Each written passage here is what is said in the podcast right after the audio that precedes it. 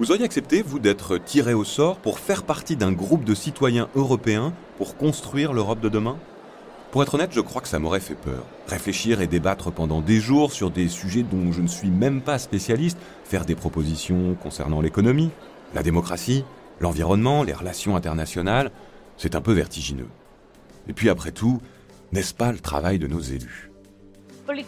Les politiques sont détachés des citoyens. Et je pense que ce genre de processus devrait être mis à jour en fonction de l'évolution des besoins et des émotions des gens.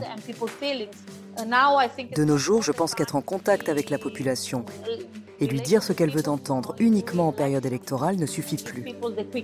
Il faut rester en contact avec ses besoins et ses émotions. Je vous présente Valentina, une citoyenne italienne de 45 ans. Elle a été tirée au sort pendant l'été 2021 pour participer à cette grande conférence sur l'avenir de l'Europe. Dans cet épisode, on suivra également le parcours d'Anthony, un Lyonnais de 34 ans. En quelques semaines, Valentina et Anthony se sont appropriés des sujets complexes, le droit à la vie privée pour l'une, la participation citoyenne pour l'autre. Et le 12 décembre 2021, ils ont dû conclure leurs recommandations pour changer l'Europe. Alors vous l'aurez compris, pas de députés dans cet épisode, mais des citoyens. Des citoyens tirés au sort à qui l'on donne une mission, penser l'Europe de demain. Bienvenue dans un numéro spécial de Décisive, le podcast du Parlement européen qui retrace les prises de décision cruciales pour l'Europe.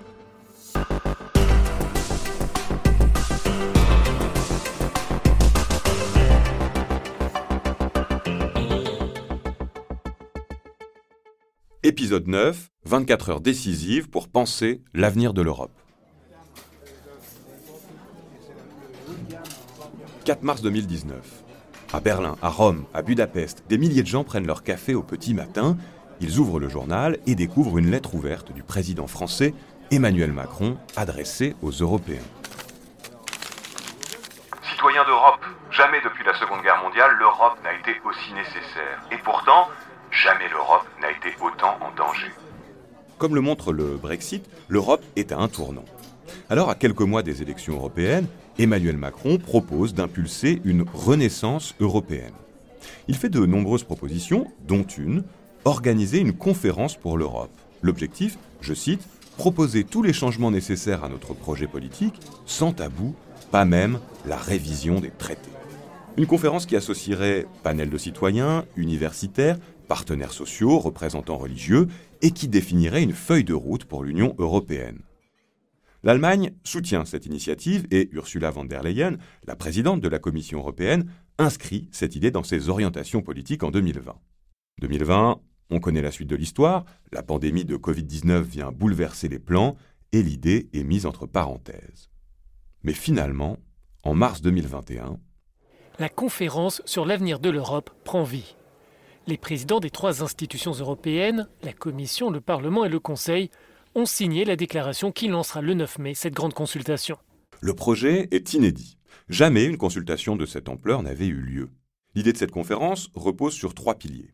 Une plateforme participative en ligne sur laquelle chaque citoyen européen peut faire des propositions dans sa propre langue et commenter celles des autres.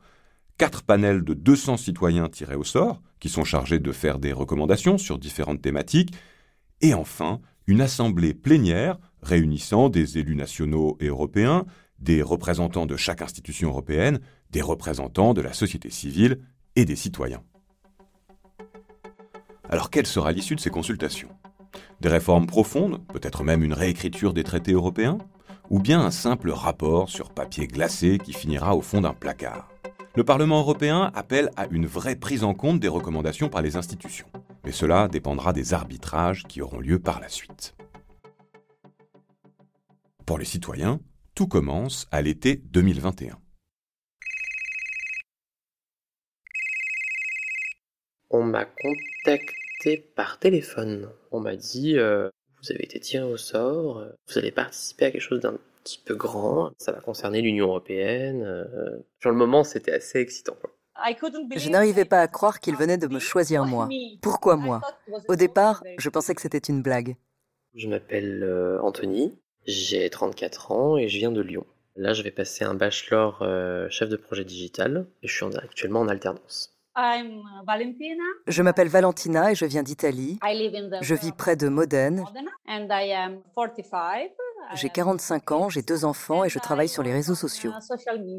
Je vote pour les élections européennes, mais je me suis jamais plus intéressé que ça euh, au fonctionnement de l'Union européenne et tout ça. Je m'intéresse à la politique, alors j'essaie de suivre l'actualité à la télévision. Je lis les journaux, mais ce n'était pas quelque chose de totalement clair parce que, vous savez, il y a... Les journalistes et les politiques ont chacun leur propre langage et parfois, j'avais du mal à comprendre.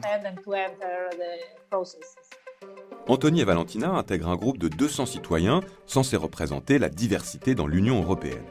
Chaque panel est néanmoins composé d'un tiers de jeunes de 16 à 25 ans, plus particulièrement concernés par l'avenir de l'Europe. Ils doivent débattre de la démocratie, des valeurs, des droits et de la sécurité. Les trois autres panels discutent, eux, d'environnement, d'économie ou de politique internationale. Chacun doit se réunir à trois reprises dans les mois à venir. Vous aurez la première qui va se dérouler, attention, c'est pas n'importe où, au Parlement européen, à Strasbourg. Euh, la deuxième session qui, elle, sera euh, en visioconférence, en distanciel. Et la troisième session, là aussi, attention, euh, on, va, on va du coup aller dans différentes villes européennes. Je me suis dit, ils ont besoin d'un petit engagement ou d'une petite contribution de ma part. Allons-y et nous verrons bien comment fonctionne le Parlement et nous pourrons peut-être dire quelque chose. Mais ensuite, j'ai découvert que c'était bien plus que cela, qu'il allait vraiment falloir s'investir et que nous avions beaucoup de travail. Est-ce que j'avais des attentes? Euh, Pas vraiment, non, parce que euh, je voulais me laisser surprendre. J'étais et je suis encore très enthousiaste. Je pense que c'est un projet extraordinaire. Mais je suis un petit peu sceptique quant au résultat final. Plus je prends part au processus politique, aux discussions, aux accords et, et plus je me rends compte que cela prend énormément de temps, de travail, de médiation et de réflexion.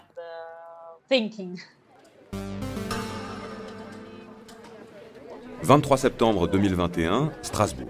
Anthony et Valentina débarquent au Parlement européen avec les autres citoyens qui composent leur panel. Et du coup, voilà, donc première session, euh, personne ne se connaît évidemment. Je pense que pour la plupart d'entre nous, c'est arrivé alors que ça faisait longtemps que je n'avais pas voyagé, que je n'étais pas sortie de chez moi. C'est aussi pour cette raison que j'étais très excitée. Le matin, voilà, on se lève, on prend le petit café, alors très très rapidement parce que ça commençait assez tôt. 8 heures. Les 200 citoyens sont réunis dans l'hémicycle, les organisateurs déroulent le programme. Eh bien, la première chose que je me suis dite, c'est donc c'est bien réel. J'étais très excitée et j'ai commencé à me rendre compte de la responsabilité que j'avais. Je veux dire, nous prenons part à une grande institution et nous avons un rôle assez important à jouer. C'est vrai que le bâtiment, savoir qu'on va tous discuter entre des nationalités différentes, ça a un petit côté euh, un petit peu grandiloquent, comme ça on se sent un petit peu important. Pour les aider dans leur première réflexion, plusieurs experts, des chercheurs, interviennent pour faire un état des lieux de la démocratie en Europe. Puis, les citoyens sont répartis en petits groupes de travail pour définir des sous-thématiques. Pour Anthony, c'est le renforcement de la participation citoyenne au sein de l'UE renforcer la participation des citoyens, moi j'ai pas, j'ai pas beaucoup. Enfin, on m'annonce le sujet, je me dis bon, va falloir que je bosse un petit peu, va falloir que je discute beaucoup, va falloir que voilà. Quant à Valentina, elle va devoir s'intéresser à la question de la protection de la vie privée. Au départ, cela ne m'enchantait pas vraiment. Ou peut-être que je préférais l'égalité des genres. Mais pour ne pas être trop impliqué dans le sujet, il faut y penser de façon plus objective et plus détachée. Durant tout le week-end, les citoyens apprennent à se connaître et défrichent ces sujets parfois nouveaux, et déjà, certains émettent des doutes. C'était génial. Mais il y avait cette petite voix qui vous disait oui, bah, on espère quand même que tout ce qu'on fait là, euh, ça va porter ses fruits. À la fin du week-end, avant de se quitter, les citoyens doivent déterminer 20 représentants, des ambassadeurs. Ils iront représenter leurs idées en session plénière de la conférence sur l'avenir de l'Europe face aux députés, ministres, commissaires. Encore une fois, ils seront tirés au sort. Valentina glisse son nom dans le. J'ai juste tenté ma chance sans vraiment y croire, disons parce que nous étions nombreux. J'ai été prise de court quand j'ai entendu mon nom, Valentina d'Italie. J'ai regardé autour de moi pour voir dans la salle s'il y avait une autre Valentina, mais c'était vraiment moi. Le dimanche en fin d'après-midi, la première session est close. Chacun peut rentrer chez soi. C'est vrai qu'en partant de Strasbourg, en terminant sur Strasbourg, j'ai eu le sentiment en fait d'apprendre des choses, clairement. Mais c'est vrai que dans le processus, je pense que c'est surtout la deuxième session qui a vraiment euh, entouré et concrétisé des idées qu'on émettait euh, sur la première session à Strasbourg. «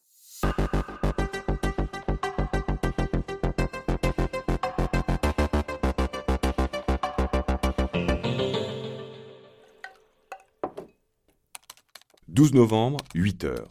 À Lyon, Anthony est devant son ordinateur, prêt pour la deuxième session de travail de son panel. Elle a lieu en ligne. Si comme moi on est ému par la rencontre euh, de gens euh, de cultures et d'origines différentes, c'est sûr qu'en distanciel on perd une grosse valeur ajoutée à, cette expérience. Ça c'est une évidence. À Modène, en Italie, Valentina est aussi connectée. Mais je pense que c'était un travail plus efficace et productif. Je travaillais vraiment avec beaucoup plus d'engagement et de concentration. Oui. Chacun avance au sein de son groupe de travail, aidé par un facilitateur qui note les idées, encadre les échanges et aide à synthétiser le travail de groupe. Des experts interviennent pour éclairer les grands enjeux et expliquer les lois européennes qui existent déjà. Dans le groupe de Valentina, on parle beaucoup du RGPD, ce règlement européen qui encadre la protection de la vie privée. Et pour nos citoyens, ce RGPD n'est pas pleinement satisfaisant. Je voyais ce sujet du point de vue d'un consommateur, disons, qui ne devrait pas uniquement remplir et signer un formulaire quand il achète, mais qui doit être capable de comprendre ce qui est écrit dans les documents. Et je pensais aussi, parce que je suis mère, à aider les enfants, les mineurs, à être mieux informés, plus conscients des risques auxquels ils peuvent faire face sur les réseaux sociaux, même en jouant à des jeux sur Internet. Dans le groupe de Valentina, le plus jeune a 16 ans et le plus âgé 65. Les différences d'expérience et de point de vue enrichissent le débat. Quand certains souhaitent des règles très strictes, d'autres rappellent qu'il ne faut pas empêcher les entreprises de travailler. Comment être sûr qu'on s'intéresse au bon sujet, de la bonne manière? Valentina tente de garder la tête froide. Uh, nous n'avons pas vraiment conscience de l'influence que nous allons avoir sur la vie des gens si le processus aboutit. Parfois, on a l'impression de jouer à un jeu à 10, mais ce n'est pas cela. À la fin du week-end, quand Valentina et Anthony ferment leur ordinateur, chaque groupe a établi une dizaine d'orientations. Ils savent qu'il faudra les retravailler, synthétiser et faire des choix pour convaincre l'ensemble des citoyens de voter ces idées lors de la prochaine et dernière session de travail. 9 décembre, 19h. Valentina a pris le train, Anthony l'avion et tout le monde se retrouve à Florence, en Italie. L'ambiance est joyeuse, mais les trois jours à venir promettent d'être fatigants. Au petit matin, Anthony et Valentina rejoignent l'Institut universitaire européen. Les panélistes sont réunis dans une ancienne abbaye avant de rejoindre leurs 15 groupes de travail respectifs. Le travail peut commencer. Lors de la troisième session, nous avons compris qu'il fallait que nos recommandations soient très claires et que nous ne perdions pas de temps lors des sessions plénières avec des sujets secondaires et les choses peut-être trop difficiles à réaliser ou trop utopiques. Alors nous devons veiller à rester très très réalistes et pragmatiques. Dans le groupe d'Anthony, les débats s'animent autour du sujet d'une fameuse Constitution européenne. Dans le souci de faire participer les citoyens européens, pourquoi ne pas leur faire rédiger une constitution? Un texte fondateur qui intégrerait en priorité les valeurs des droits humains et de la démocratie. Donc euh, ça nous renvoie à nos vieux démons de, 2005, là où nous, Français, nous avons voté contre. Euh, et du coup, c'est vrai qu'il y a eu un débat sur euh, est-ce qu'on se sert de tout ce qui a été fait avant, de cette ancienne constitution donc, qui n'a pas été validée, euh, ou est-ce qu'on part sur quelque chose de complètement neuf? Non, moi je, suis plutôt d'accord pour utiliser déjà l'existant. Il y a peut-être juste un passage qui n'a peut-être pas plu aux gens et qui a fait que je vote contre la Constitution dans son entièreté, alors que c'est peut-être juste un petit détail.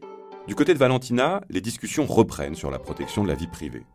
Comment faire en sorte que tout le monde ait accès à un service complet sans perdre le contrôle sur ses données personnelles?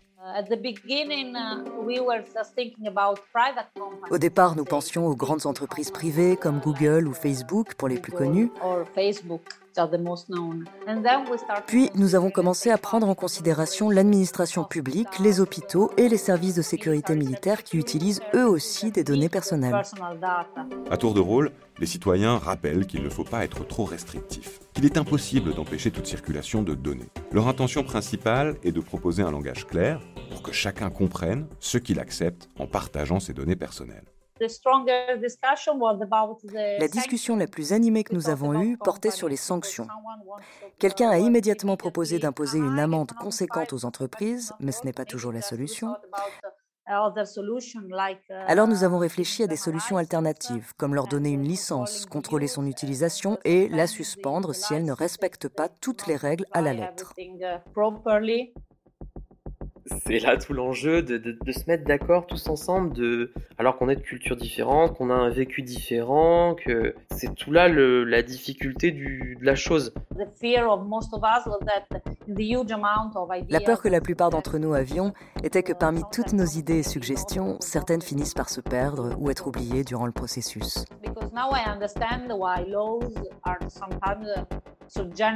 Parce que je comprends maintenant pourquoi les lois sont parfois si générales, parce qu'elles doivent inclure tellement de thèses et d'hypothèses différentes qu'il faut qu'elles soient aussi larges que possible afin de ne rien laisser de côté. Dimanche 12 décembre, 8h. Valentina et Anthony retrouvent leurs camarades pour la dernière fois. Ce matin, ils vont découvrir les 42 recommandations qui ont été faites par les différents groupes. Ils vont devoir les lire, les comprendre et voter pour ou contre. J'avais un peu peur que les gens ne comprennent pas notre, notre but, nos recommandations. Ouais, j'ai été surpris par euh, quelques recommandations, euh, pas forcément dans le bon sens, notamment une qui obligerait euh, les entreprises à avoir des quotas par rapport aux personnes handicapées, par rapport aux personnes trans. Oui, mais si on contraint les entreprises à faire ça, est-ce qu'après les gens vont pas se sentir dévalorisés par rapport à leur travail? C'est-à-dire, est-ce que j'ai été engagé pour mon handicap ou pour mes qualités et mon expérience? Uh, J'ai surtout été surprise du processus démocratique et de la participation des gens. J'ai trouvé cela vraiment très intéressant. Nous devions voter sur nos tablettes. Ils prenaient en compte nos choix et faisaient passer les recommandations qui rassemblaient plus de 70% des voix, ce qui me semble être un bon pourcentage. Les recommandations de Valentina et Anthony seront-elles approuvées par plus de 70% des 200 citoyens du panel? Pour Valentina, ça passe. Les trois recommandations de son groupe sont adoptées. Vu qu'ils ont obtenu une bonne évaluation, je pense que nous avons fait du bon travail. Du côté d'Anthony, c'est cinq recommandations qui sont soumises au vote. Celle sur la rédaction d'une constitution est acceptée de justesse, mais étrangement, une autre ne fait pas l'unanimité. Renforcer la participation des citoyens, nous, il y avait une idée qui était ressortie dans le, durant la deuxième session, avec les experts, qui était effectivement la, présence d'un groupe de citoyens qui pourrait justement euh, bloquer euh, certaines décisions de l'Union européenne. Anthony et son groupe avaient proposé la création d'un groupe de 100 citoyens européens. Ça s'est vraiment joué à, sur le fil, quoi. On était à 69%, euh, puis d'un coup, ça passait à 70,3%. Finalement, la recommandation est rejetée. C'est vrai que moi, c'est un peu cet aspect que j'ai pas bien compris. On, nous demande de participer à quelque chose de très grand et euh, voilà, euh, où on va pouvoir avoir un impact sur l'Union européenne. Et les gens ont voté contre cette idée-là, alors qu'ils y participent. C'est vrai que c'est un petit peu étrange quand même. Même si Anthony ne comprend pas le vote de ses collègues, il l'accepte. Sur les 42 recommandations du panel, 39 sont validées par plus de 70% des citoyens présents. Dans les semaines à venir, Valentina ira présenter les recommandations de son panel aux membres de la plénière de la conférence sur l'avenir de l'Europe. Elle découvrira aussi celles des trois autres panels de citoyens.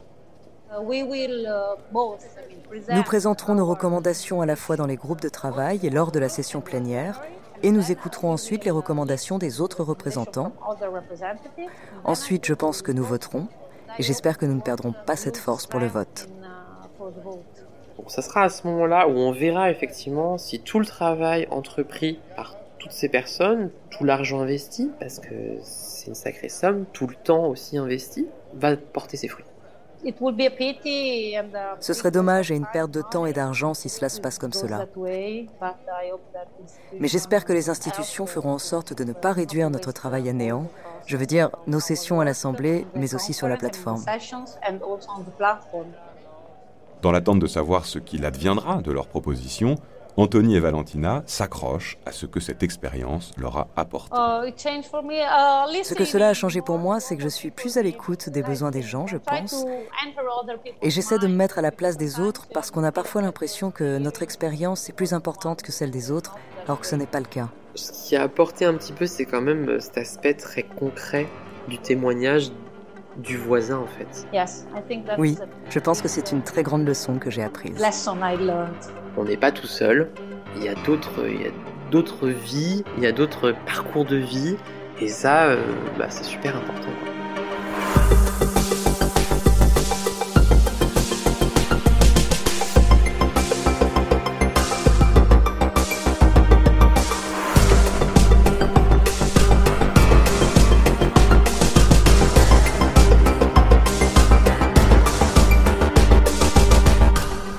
Décisive, un podcast produit par Bababam pour le Bureau en France du Parlement européen, coécrit avec Quentin Tonneau et présenté par Victor Dequiver.